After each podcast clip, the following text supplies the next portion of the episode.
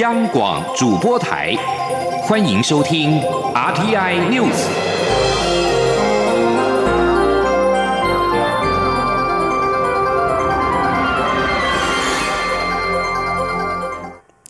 各位好，我是主播王玉伟，欢迎收听这节央广主播台提供给您的 RTI News。今天是二零二零年四月六号，新闻首先带您关注。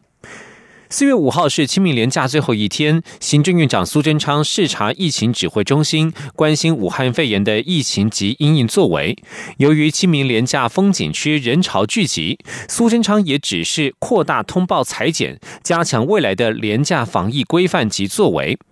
苏贞昌表示，清明连假期间，指挥中心一再宣导呼吁，请民众跟不特定人士相处应保持社交距离。但是连假开始之后的三天，许多景点人潮聚集，有些民众可能因为兴奋而忘了戴口罩，也没有保持适当的社交距离，情势的确令人忧虑紧张。对此，他已经和蔡英文总统及屏东县长潘孟安都有通过电话，持续关注相关的情况。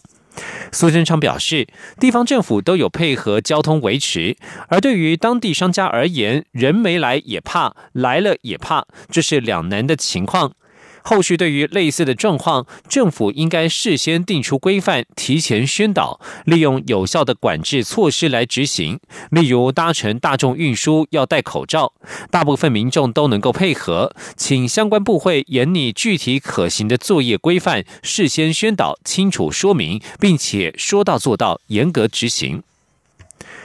在清明连假期间，国内各大风景区人满为患，恐怕成为防疫的破口。中央流行疫情指挥中心二十在五号指出，已经针对下一波的劳动节连假严拟管制措施，包括景点、夜市人数以及饭店订房数的总量限制，希望能够在防疫和正常生活之间取得平衡。相关办法预计下周便可定案。前天记者谢嘉欣的采访报道。台湾守住第一阶段疫情，获得全球肯定。不过，各界忧心，此次清明廉假，许多民众前往风景区旅游，因人流庞大，未能保持社交距离，恐掀起国内大规模感染。对此，中央流行疫情指挥中心指挥官陈时中五号表示，政府不得已发出细胞简讯提醒民众，使得风景区人数下降很多，对于影响店家生意感到抱歉。而廉假过后，民众也要留心做好防疫工作。廉假期间出游的民众需掌握个人健康状况，小朋友应主动告诉老师旅游史，如有不适也要尽速戴口罩就医。面对接下来的五一劳动节连假，陈时中坦言，行政院长苏贞昌上午巡视指挥中心时，已指示各部会严拟应应之道，例如观光风景区、饭店、夜市等处做人数总量管制。他说：“怎么样能够限定一定的数量？第二个，尽量能够开辟比较多的好行人徒步区，马路也可以来走，量就比较不会那么密。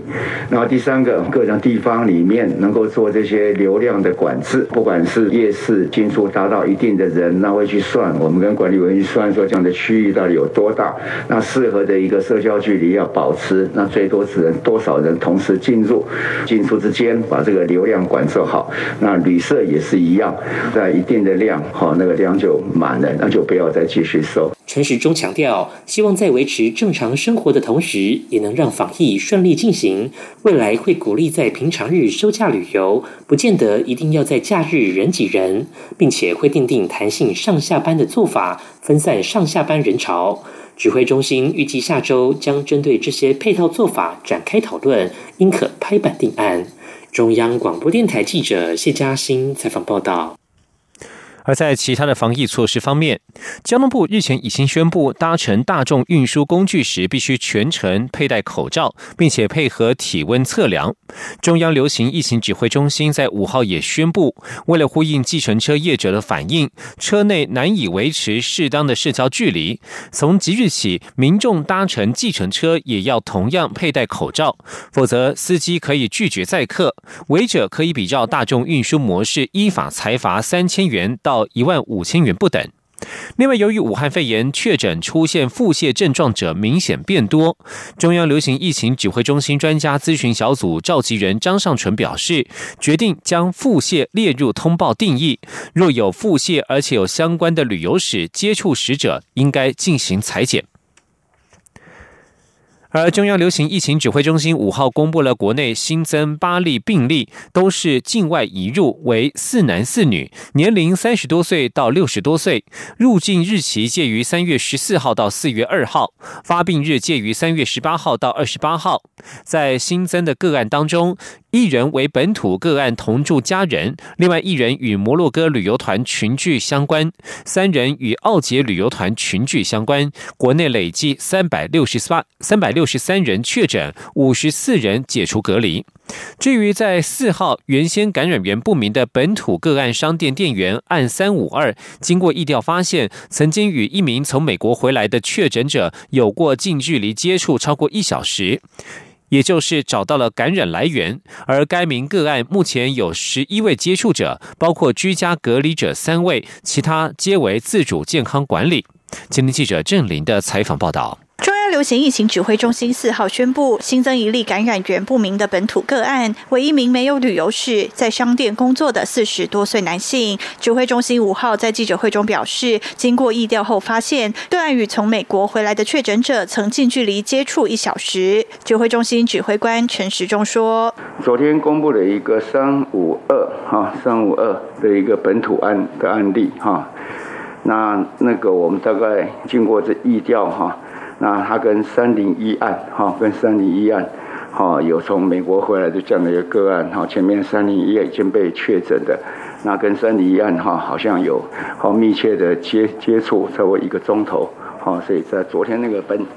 那个本土案也是基本上有一个这样的源源头，哈，那其他的。疫调我们也在进行中。同时，另一例本土个案三四三原先感染源也不明。指挥中心五号宣布，该名个案的先生二月到三月中曾到美国工作，因为只有轻微腹泻，没有通报筛检，但因列为按三四三接触者而裁检，并在今天确诊。研判是先生在美国染疫后回台传给妻子。由于近日确诊个案中有腹泻症状的比例增加，专家小组会议也决定将腹泻加列在通报。定义中以利筛检，专家小组召集人张尚纯说：“所以昨天经过讨论以后，也决定说，在我们的通报呃定义里面，除了发烧、呼吸道症状以及之前所说的嗅觉、味觉以外，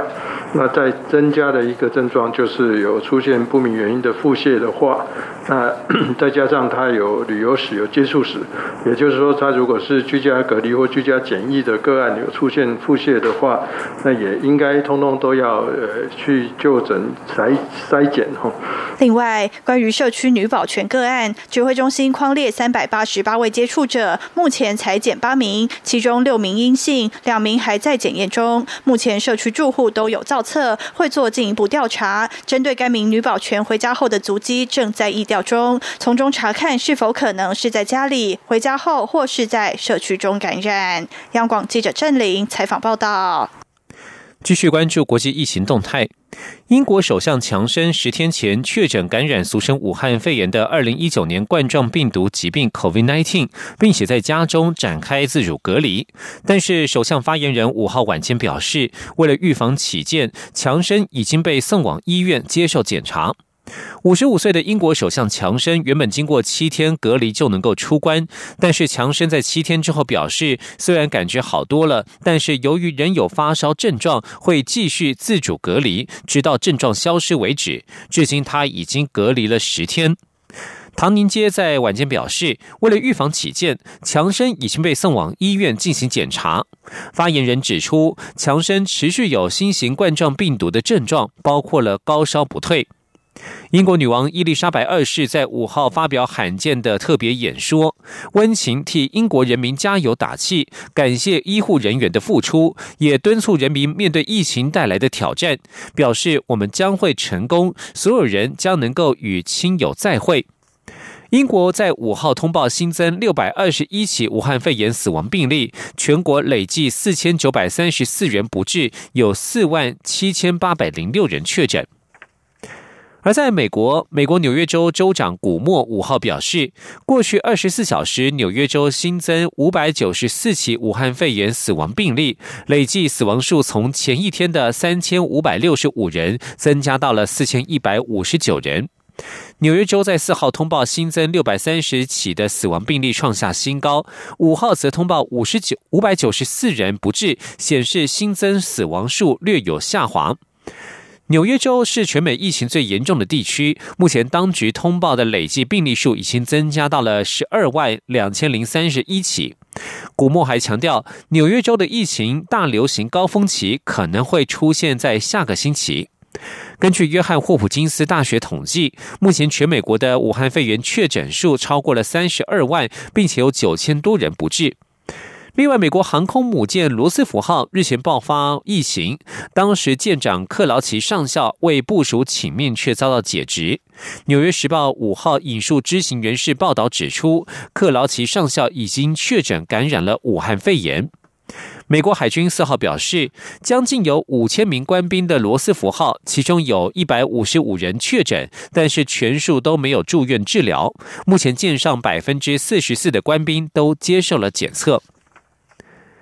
而这次的疫情重创美国，美国总统川普虽然多次表明自己对中国寄出旅行限制，有助于遏制病毒传播，但是数据显示，自跨年前疫情为世人所知之后，共有四十三万的人从中国直飞美国，显示美方动作还是太慢。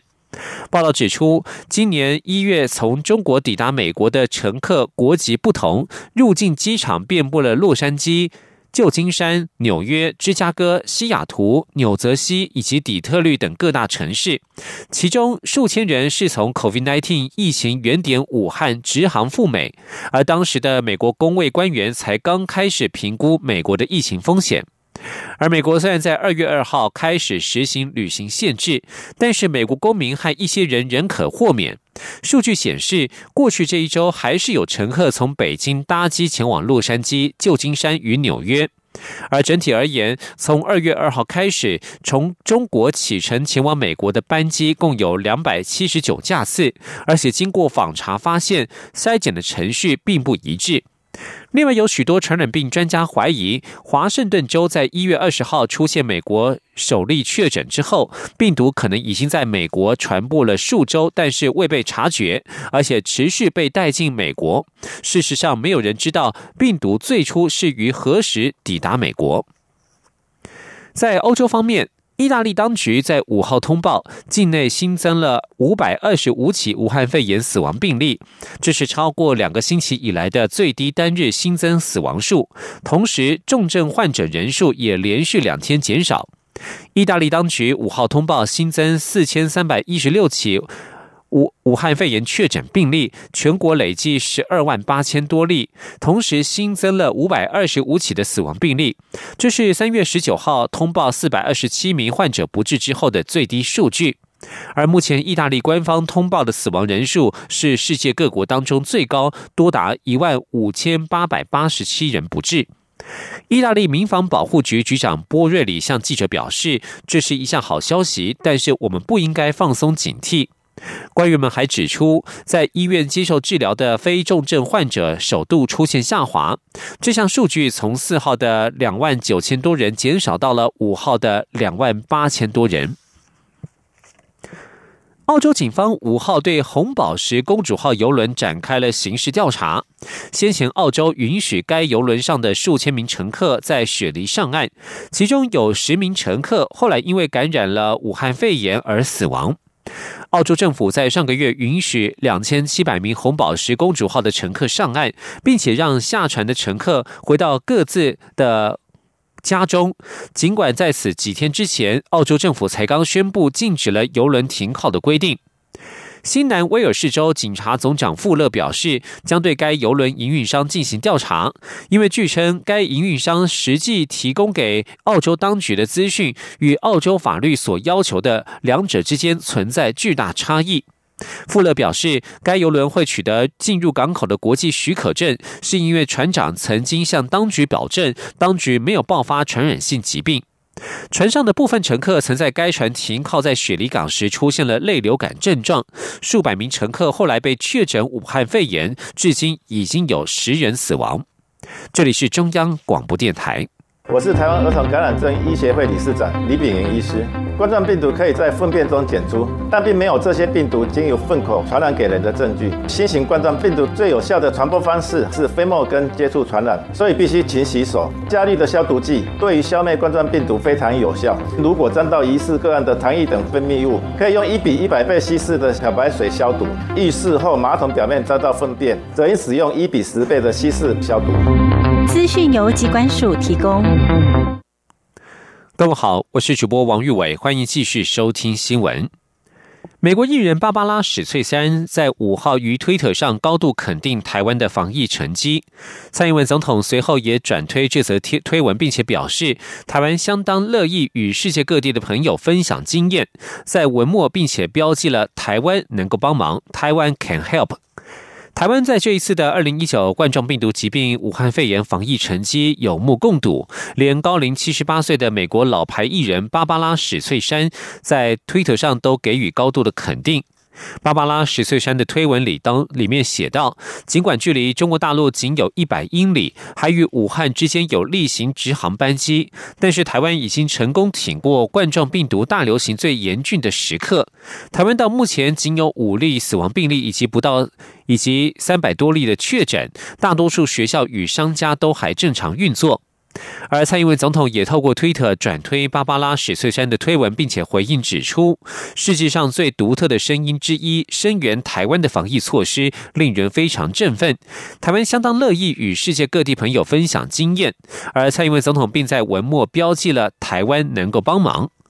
芭芭拉史翠珊是美国歌手及影星，一九六九年以《妙女郎》获得奥斯卡最佳女主角奖，二零一五年获得当时美国总统奥巴马总统所颁发的象征美国平民最高荣誉的总统自由勋章。而现在，台湾也在持续援助其他的国家一些防疫物资。针对民间发起活动，要将口罩捐给武汉肺炎疫情最严重的国家。中央流行疫情指挥中心指挥官陈时中五号指出，感谢民众的心意，展现台湾人对于世界的责任感。但是，口罩在国家全面征用之后，已经属于防疫物资。虽然是民众自行购买，但是不是属于个人财产，而是为了保护自己。与社会所需的物资，最终仍需由政府做最适当的分配。陈时中并且提到，不反对民间发起这样的活动，因为最终的数目可以作为将来政府要援助外国时的参考，也让政府了解民众愿意捐助的心意。不过，他也提醒国人，如果想要捐口罩，口罩必须先好好的适当使用，并且可以多用电锅干蒸口罩来节省使用量，进而增加国内的口罩存量，将来才有能力捐助他国。而指挥中心在五号也在记者会现场进行了口罩干针教学，呼吁民众准节使用。陈时中表示，要相信专业，这是有劳安所以及教授的研究，食药署也亲自验证是有效的科学方法。而学者则是强调，如果口罩已经脏污或破损，或是有慢性疾病出入医院等等，还是以一次性使用为原则。现在各界也关注政府的纾困措施。行政院推出超过一兆元的纾困二点零方案，不过纾困方案对于职业工会劳工的纾困条件限制严格，许多自营业者没有一定雇主的基层劳工没有得到帮助，等不到补贴。台湾民众党立委赖香林以及多个职业工会在五号举行记者会，提出呼吁，希望政府不要遗忘了基层职业劳工。请听记者郑林的采访报道。台湾民众党立委赖香林五号与台北市议员林国成及多个职业工会共同举行记者会，指出，因武汉肺炎疫情严峻，各产业遭受冲击，许多劳工被迫放无薪假。劳动部虽然提出安心就业、充电再出发等方案，但对于没有固定雇主或自营的基层职业劳工来说，纾困方案往往看得到吃不到。赖香林提及，行政院提出的劳工纾困二点零方案，虽然新增对投保劳保第一级，且未达。课税标准的自营业者每月一万元，共三个月的薪资补贴，但条件门槛过高。对于零工经济的中高龄劳工而言，保费会慢慢调涨，根本无法申请这项方案。过去大家对于这种劳保里面的一些，都比较在意的是他的老年给付的部分。可是我们在职场三四十年来，你真正会遇到的，可能就是工作不稳定的中断。可能就是我们保费缴不出来的时候，那这个时候是一个很严峻的时刻。很多的职业工会的老公，其实他连他每个月的保费可能都已经纳不出来了。这时候纾困，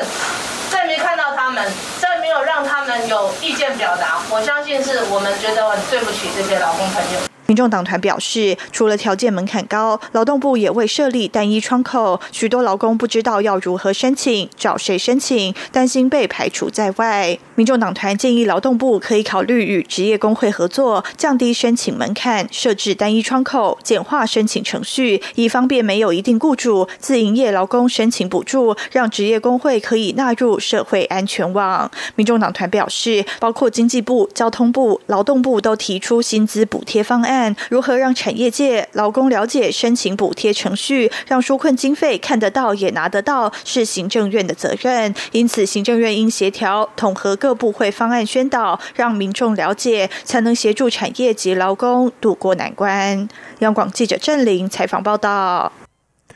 关注国际形势。中国在上个月于西藏地区进行了今年在该地区的首次联合军事演习，引起中印边界问题专家的关注，认为印度应该对中国在此地区的动向提高警觉。事实上，过去十年来，可见中国积极部署解放军在西藏地区。外交家杂志一篇文章分析了中方积极在西藏与中印边界地区加强军事力量，而这对于中国常有边界争议的印度，究竟释放了哪些讯息，又会牵动中印之间的哪些敏感神经？请听以下的专题报道。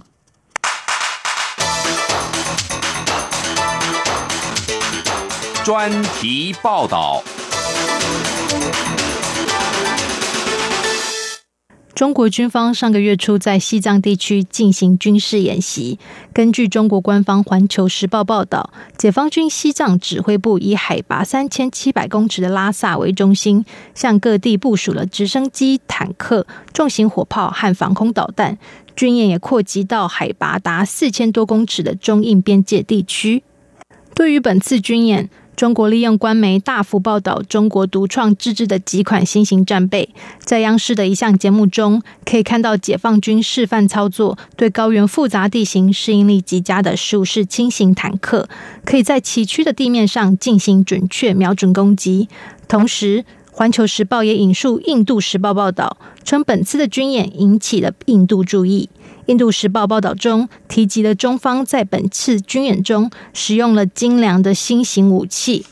中国本次在西藏与中印边界地区的军演和展现的现代化军武，更加印证了中国在过去十年来持续对该地区步步升级的军事控制力量。早在二零一一年，中国就在西藏地区进行过两次联合军演。目标是统合装甲、火炮部队和解放军空军的作战能力。除了军演外，中国也在当地进行军事训练。二零一五年，解放军的 J 十一战斗机机队被募集在西藏进行夜间训练。即便是在二零一七年，中印军队与洞朗地区长达两个月的对峙危机中，解放军也同时在邻近的青藏高原进行联合军演，测试军队进攻敌营的战斗能力。外交家杂志分析，从中印在高海拔边界地区是否拥有常驻军力，可窥见双方军力部署的策略差异。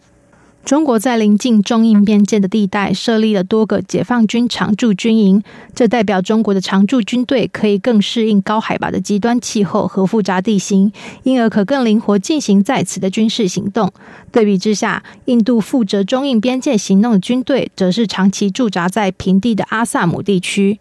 更广泛的来说，随着中国在西藏地区的军演更加频繁，中国也提升了该地区的航空基础设施，包括解放军空军也可使用的民航机场，让中国可以克服高原的复杂地形限制，统合各军队的战斗能力。不过，对印度来说，眼下更要重视的是中国于过去十年间在西藏地区与边界的军事行动，包括日益频繁且更全面的军事训练、单一部队军演和联合军演。二零一九年九月，中印在拉达克的班公错湖北岸爆发冲突，虽然冲突迅速解决，印度人在一周后在与西藏接壤的拉达克东部地区进行联合军演，模拟进攻中国阵地。另外，从印度的军备上来看，近十年来，印度大量仰赖美国出售军武。印度在二零一六年完成一项高达七亿美元的军事采购案，向美国采购了适合在野地作战的 M 七七七轻型榴弹炮，以适用于中国和巴基斯坦边界。在上个月，川普首度访印时，川普在一次公开演说中表示。美国国会通过了一项三十五亿美元的对应军售，将提供印度地球上一些最棒、最令人害怕的军事装备。对于中印双方致力于提升边界军事能量，分析人士提出警告：这对双方应对往后可能的冲突，恐将带来与过去不同的结果。以上专题由张雅涵撰稿播报，谢谢收听。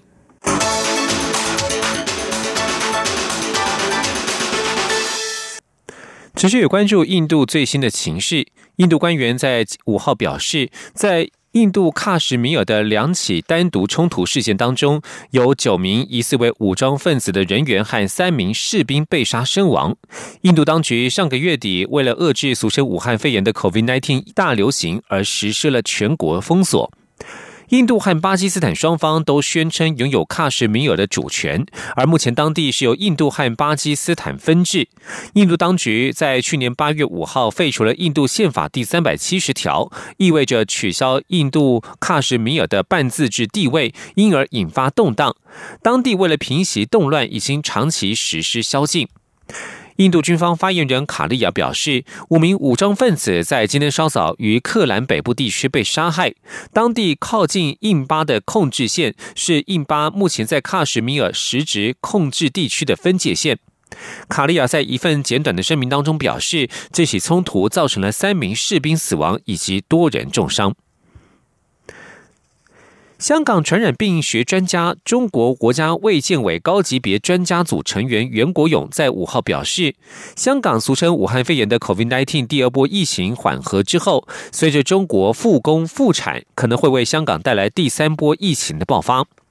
袁国勇三月十八号曾经与同在香港大学医学系任教的龙振邦联名在香港《民报》《民报》发表文章，直指武汉肺炎是中国人劣质文化的产物，遭到中国民众大肆批评。隔天便撤告、撤回，并且致歉，并且指自己表达不适当，而且用词有错误。中国四号新增了三十起二零一九年冠状病毒疾病确诊病例，其中五例属于广东的本土病例。综合香港媒体报道，袁国勇对此表示，广东已经出现了数个感染源不明的确诊个案。袁国勇表示，这些感染源不明的确诊个案，病毒虽然很有可能是从欧美输入，但他相信中国仍会有新一波的疫情发生。他指出，新型冠状病毒肺炎第二波疫情缓和之后，随着中国复工复产，可能会为香港带来第三波疫情的爆发，而这个循环会持续下去，直到有效的疫苗出现，或是香港人的群体免疫力达到六成以上，才会停止。美国纽约市学校基于安全考量，将暂停使用视讯软体 Zoom，因为俗称武汉肺炎的 COVID-19 疫情，使得越来越多人开始远距工作和学习，而这个软体 Zoom Zoom 因此爆红，却在近日爆发一连串的资安漏洞，引发外界的疑虑。纽约市教育局发言人费尔森向美国有线电视新闻网 CNN 发表声明说，当局正指示各级学校尽快停止使用 Zoom 这个软体。费尔森表示，纽约市教育局未与 Zoom 缔结具法律效力的合约，而学生与教职员将改用使用微软的 Teams 平台。费尔森表示，微软的 Teams 平台具有适当的安全措施。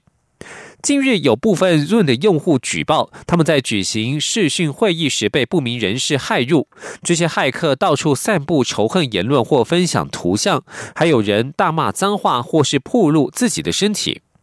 美国联邦调查局 FBI 波士顿办公室三月三十号发表有关 Zoom 的警示，呼吁用户不要在公共或是在共享网域内举行视讯会议。以上新闻由王玉伟编辑播报，这里是中央广播电台台湾之音。